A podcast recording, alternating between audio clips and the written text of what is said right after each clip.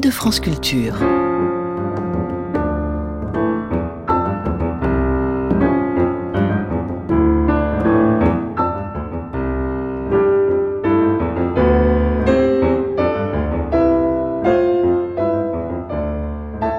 Il est impossible de rester indifférent devant l'écriture de Clarice Lispector.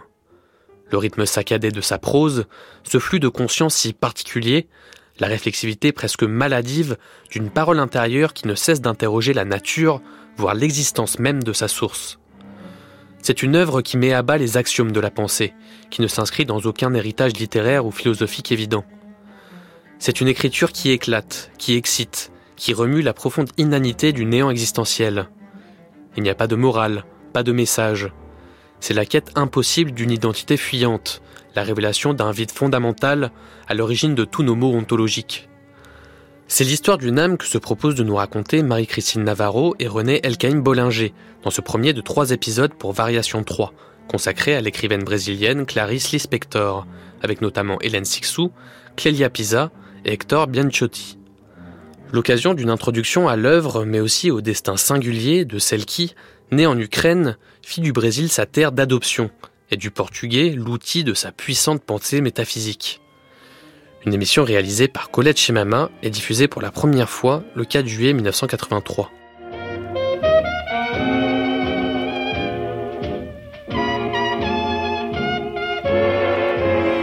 Variation 3, Clarisse Lispector, l'histoire d'une âme, par Marie-Christine Navarro et René Elkaïm Bollinger, et sans oublier bien sûr Colette Chemama. Première émission, un tremblement de vie avec Clélia Pissa, Hector Bianchotti et Hélène Sixous.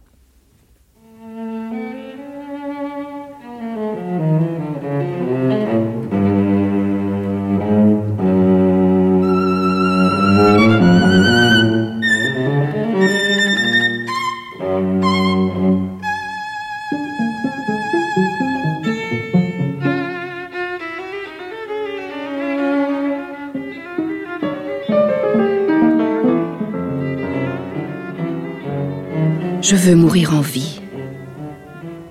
Je jure que je ne mourrai qu'en profitant du dernier instant. Il y a une prière profonde en moi qui va naître je ne sais pas quand. Je voudrais tellement mourir de santé.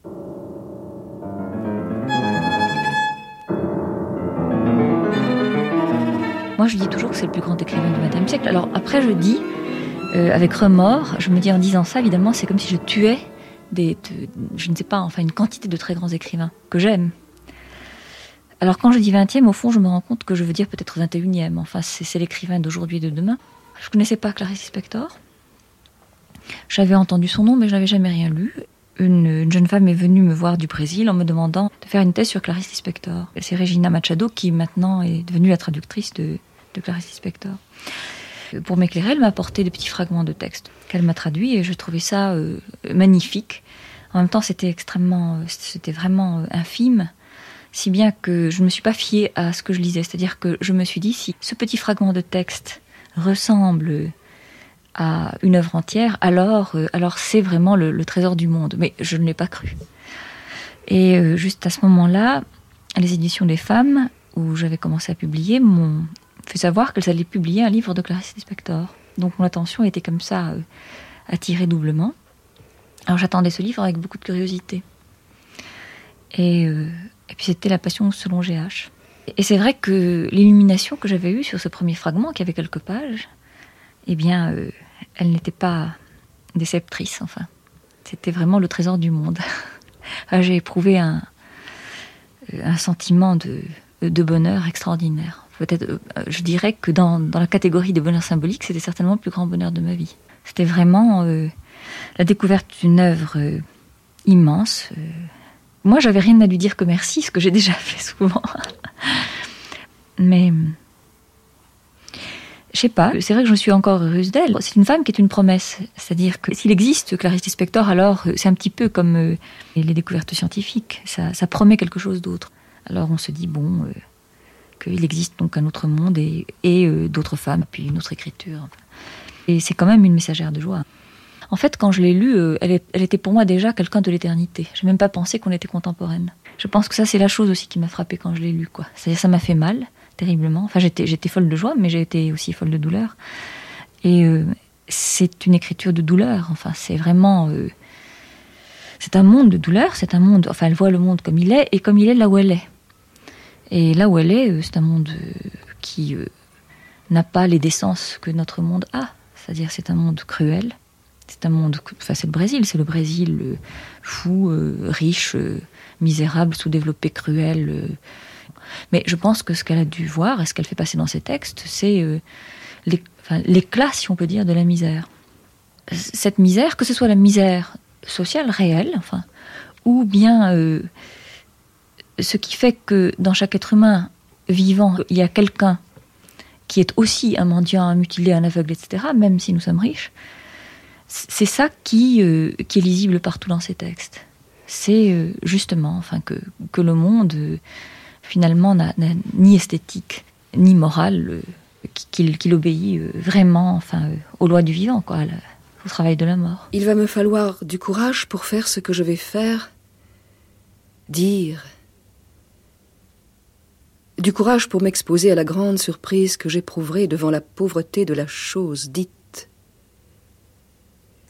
Je la dirai de travers et il me faudra ajouter ce n'est pas cela, pas cela, pas encore cela.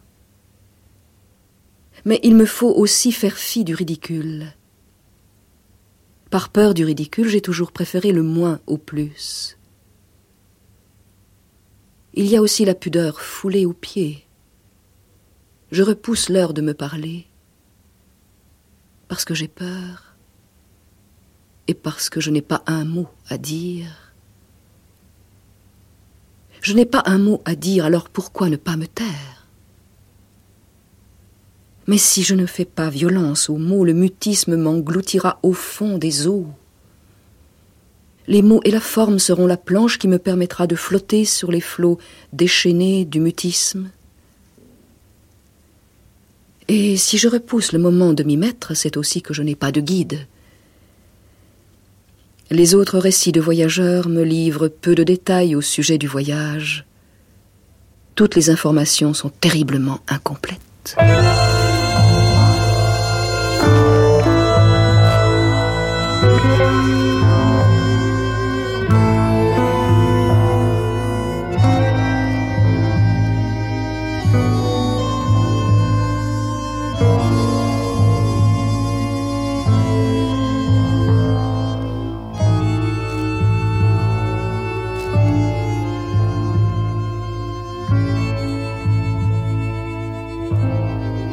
A vécu longuement en Amérique. Et je pense aussi, il ne faut pas oublier dans l'itinéraire de sa vie cet aspect. Elle est née en Ukraine, à Tchétchelnik. Elle est arrivée au Brésil dans les bras de ses parents et se sont euh, installés d'abord au nord-est du pays et ensuite ils sont allés vers Rio de Janeiro, c'est le sud-est. Elle euh, est partie aussitôt. Déjà en 44, femme de diplomate, elle était en voyage. En 45, elle était en Italie. C'est là, d'ailleurs, dans l'atelier du peintre des Chirico, qu'elle a appris, des Chirico faisait son portrait, qu'elle a appris la fin de la guerre. Elle a vécu en Suisse. Elle a vécu en Angleterre, ensuite aux États-Unis.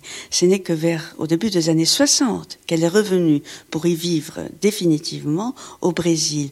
Donc il y a là un va-et-vient entre cette Europe et le Brésil qui est très important dans son œuvre et qui doit également très profondément marquer son travail et son écriture et son portugais, qui est à la fois un portugais très limpide, très travaillé, mais qui n'est pas du tout le portugais des régions, du parler ou du langage de certaines régions de son nord-est, par exemple. Elle est vraiment, si on peut dire, euh, urbain, des Rio de Janeiro, mais plus que ça encore, une langue très particulière, une certaine tension à l'intérieur de ça. Et encore un autre aspect qui est assez curieux, c'est que quand on parlait à Clarice Lispector, on pouvait croire qu'elle avait un accent. C'est d'ailleurs mon impression à moi. Et c'est pour ça que j'ai demandé si elle parlait l'ukrainien ou le russe quand j'ai appris qu'elle était née en Ukraine. Elle m'a dit immédiatement non, non, non. euh, comme si c'était là un refus très, très profond, comme si c'était une absurde parler le russe. J'ai retrouvé donc plus tard une interview où elle disait Ah oui, on me demande souvent si j'ai un accent. Je n'ai pas d'accent du tout. J'ai la langue attachée. C'est pour ça que je ne peux pas parler clairement. Mais je n'ai pas du tout d'accent et je suis une brésilienne du Pernambouc, des récifs très exactement. La belle orchidée est exquise et antipathique. Elle n'est pas spontanée. Il lui faut une cloche mais c'est une femme splendide, et cela on ne peut le nier. On ne peut nier non plus qu'elle est noble, puisqu'elle est épiphyte. Les épiphytes naissent sur d'autres plantes sans toutefois en tirer leur nourriture. Je mentais quand j'ai dit qu'elle est antipathique. J'adore les orchidées. Elles naissent déjà artificielles, elles naissent déjà art.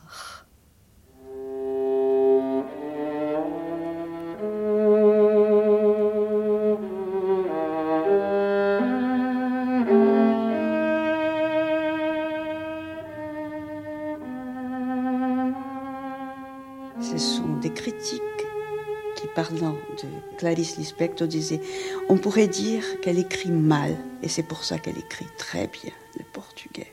C'est là quelque chose qui montre bien le combat de Clarice Lispector avec cette langue, parce que si les critiques peuvent dire qu'elle écrit mal, c'est qu'elle part, elle sort des normes, des normes habituelles, des normes scolaires du moins, pour aller ailleurs, pour aller au-delà et pour faire de cette langue une autre langue. Je crois que la remarque de ces critiques est importante puisqu'elle révèle, c'est difficile pour un auditeur euh, français, de montrer la distance par rapport à une certaine norme d'une langue telle que celle qu'écrivait Clarice Lispector. Tout son art est là, dans ces deux parts, dans, dans, dans cette envie de forcer la langue. C'est une langue très, très difficile, c'est vrai. Et elle a fui une fois de plus vers le professeur qui ne savait pas encore qu'elle était une vipère. Le professeur l'admettait de nouveau, miraculeusement. Et miraculeusement, il pénétrait dans le monde pénombreux de Johanna. Et là, il se mouvait légèrement, délicatement. Quelle est la chose que tu aimes le plus? Le visage de Johanna s'est ouvert. Elle s'est préparée à parler. Et soudain, elle a découvert qu'elle ne savait pas quoi dire. Je ne sais pas. Je ne sais pas. C'est elle désespérée? Mais comment? Pourquoi alors tu riais presque de plaisir? S'est étonné le professeur. Je ne sais pas. Il l'a regardé sévère. Que tu ne saches pas quel est le plus grand homme de l'actualité, bien que tu en connaisses beaucoup parmi eux, ça va. Mais que tu ne saches pas ce que toi-même tu sens, c'est ce qui me déplaît. Elle l'a regardé affligée.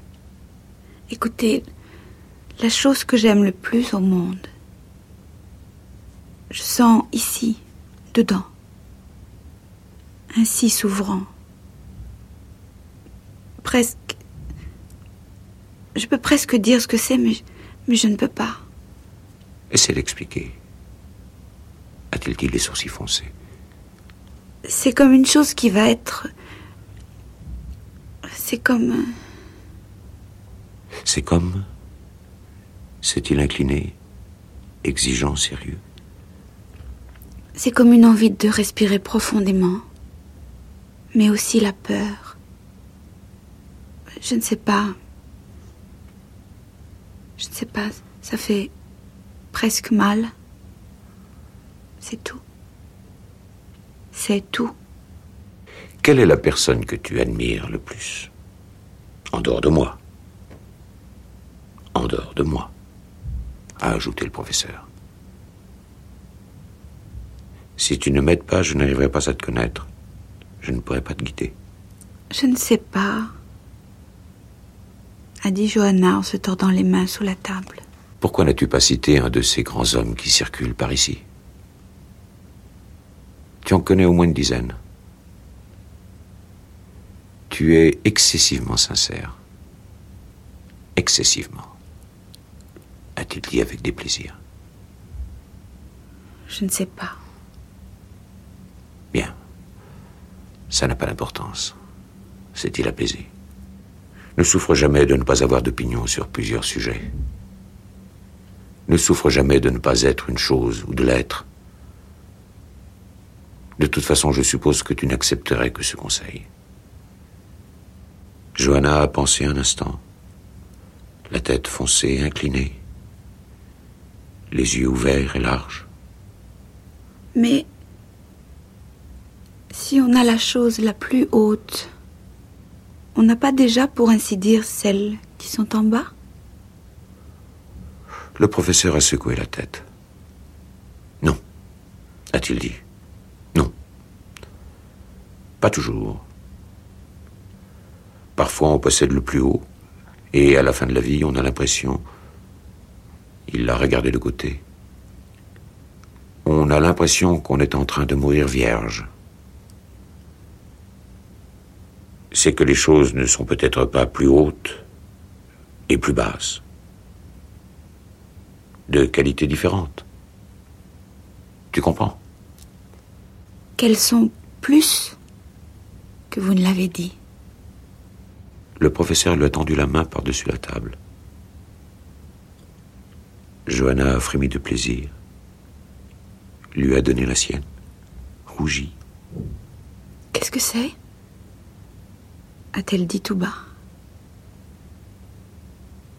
Et elle aimait cet homme comme si elle-même était une herbe fragile, et que le vent la plia, la fustigea. Il n'a pas répondu mais ses yeux étaient forts et avaient pitié. Que va-t-il m'arriver? Je ne sais pas. Peut-être seras-tu heureuse quelquefois. Je ne comprends pas. D'une félicité que peu de personnes environ. Je ne sais même pas si on pourrait l'appeler félicité.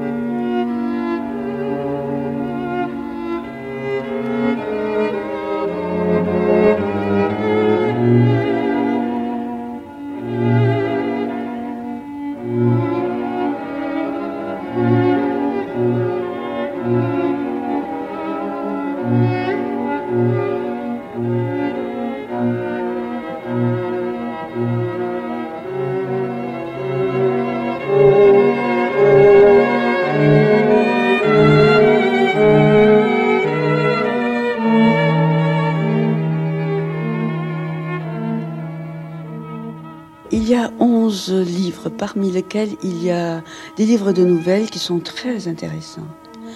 Euh, très intéressants comme étude de Clarice Lispector. Et je pense que les éditions de femmes doivent traduire très prochainement un livre, de, un recueil de nouvelles. Il y a des livres pour enfants. Il y a son dernier roman, Hora da Estrela, Heure de l'étoile, où pour la première fois, un personnage son personnage, c'est une pauvre fille du nord-est brésilien. C'est un livre admirable. Donc là, c'est l'ensemble de l'œuvre de Clarice Lispector. Je crois que petit à petit, tout son œuvre sera traduite en français. Le personnage d'Agua Viva parle longuement de l'écriture. Je ne pense pas qu'on puisse faire de ce personnage quelque chose d'autobiographique, mais je crois qu'on peut retrouver de raisons de l'écriture de chez Clarice Lispector dans ce que dit cette femme d'Aguaviva. Pendant qu'elle écrit, elle découvre qu'elle peut écrire. C'est comme, je pense qu'elle parle, qu'écrire, c'est comme le hameçon. On jette ça et puis quelque chose accroche. Et ce quelque chose qui accroche là, c'est le mot qui est en train de se faire. Alors c'est comme un mystère qui, euh, on ne sait pas où on va, et finalement, ça se fait presque à l'insu de l'écrivain, du moins tel que Clarisse Lispector le croyait.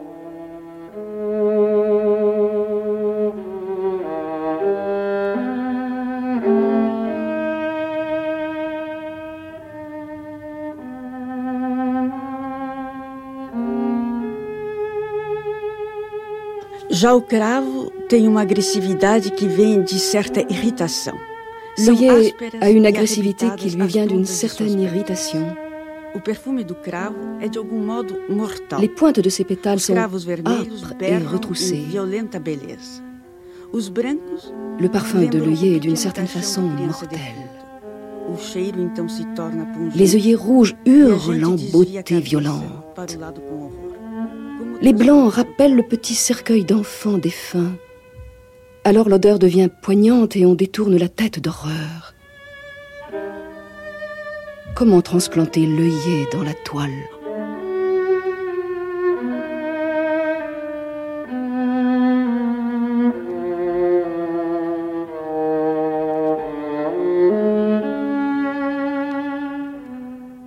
O crisântemo é de alegria profunda.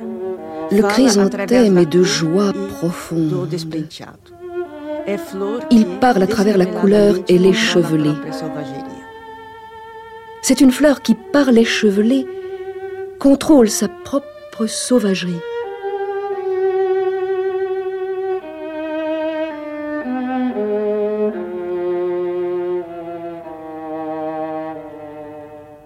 Mas Angélica é perigosa.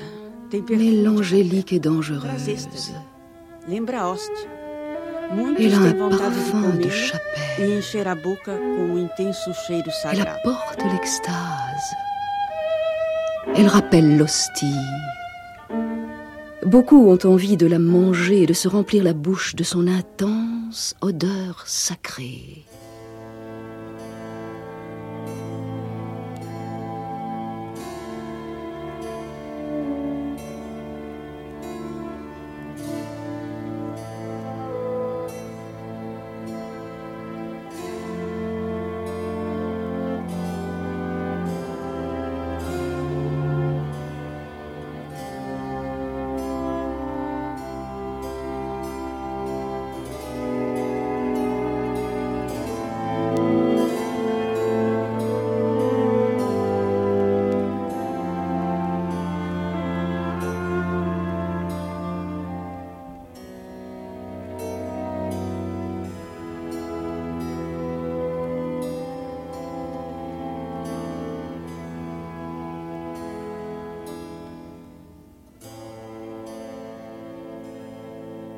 J'ai commencé à la lire, j'avais, je, l'ai lu euh, tranquillement, enfin avec une joie, je vous ai dit folle.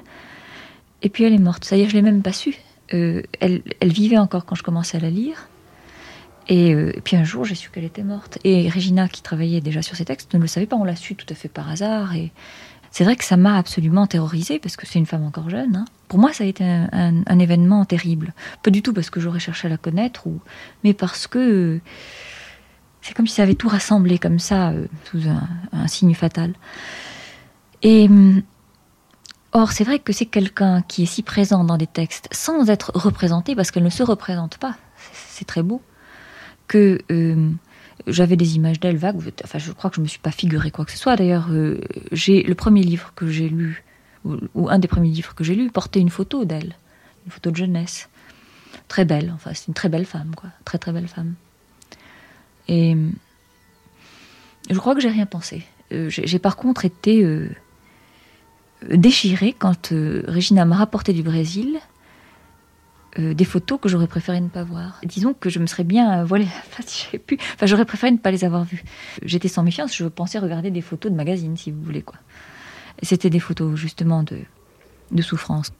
Ça m'était insupportable. Comme si elles lui avaient été dérobées, parce que les photos qu'il y a sur les couvertures de livres, et qui sont d'ailleurs extrêmement belles, sont.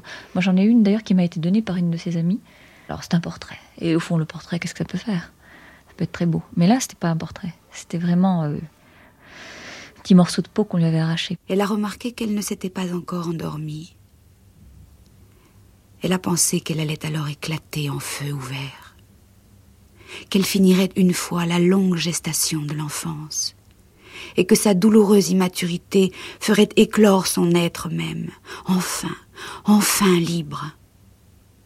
Non, non, aucun Dieu. Je veux être seule. Et un jour viendra, oui. Un jour viendra en moi la capacité aussi rouge et affirmative que claire et suave. Un jour, ce que je ferai sera aveuglément, sûrement, inconsciemment marchant en moi, dans ma vérité, si intégralement lancé dans ce que je ferai que je serai incapable de parler. Surtout, un jour viendra où tout mon mouvement sera création, naissance. Je briserai tous les noms qui existent à l'intérieur de moi. Je prouverai à moi-même qu'il n'y a rien à craindre, que tout ce que je serai sera toujours, où il y aura une femme avec mon principe. J'élèverai en moi ce que je suis, un jour. À un geste mien, mes vagues se lèveront puissantes. De l'eau submergeant le doute, la conscience. Je serai forte comme l'âme d'un animal, et quand je parlerai ce seront des paroles non pensées et lentes, non légèrement senties, non pleines d'envie, d'humanité, non le passé corrodant le futur. Ce que je dirai résonnera, fatal et entier. Il n'y aura aucun espace en moi pour que je sache qu'il existe le temps, les hommes, les dimensions. Il n'y aura aucun espace en moi pour remarquer même que je serai en train de créer instant par instant, non instant par instant, toujours fondu. Parce qu'alors je vivrai, seulement alors je vivrai plus grande que dans l'enfance. Je serai brutale et mal faite comme une pierre. Je serai légère et vague, comme ce que l'on sent et ne comprend pas. Je me dépasserai en ondes. Ah Dieu, et que tout vienne et tombe sur moi, jusqu'à l'incompréhension de moi-même en certains moments blancs, parce qu'il suffit de m'accomplir, et alors rien n'empêchera mon chemin jusqu'à la mort sans peur. De toute lutte ou repos, je me lèverai forte et belle comme un jeune cheval.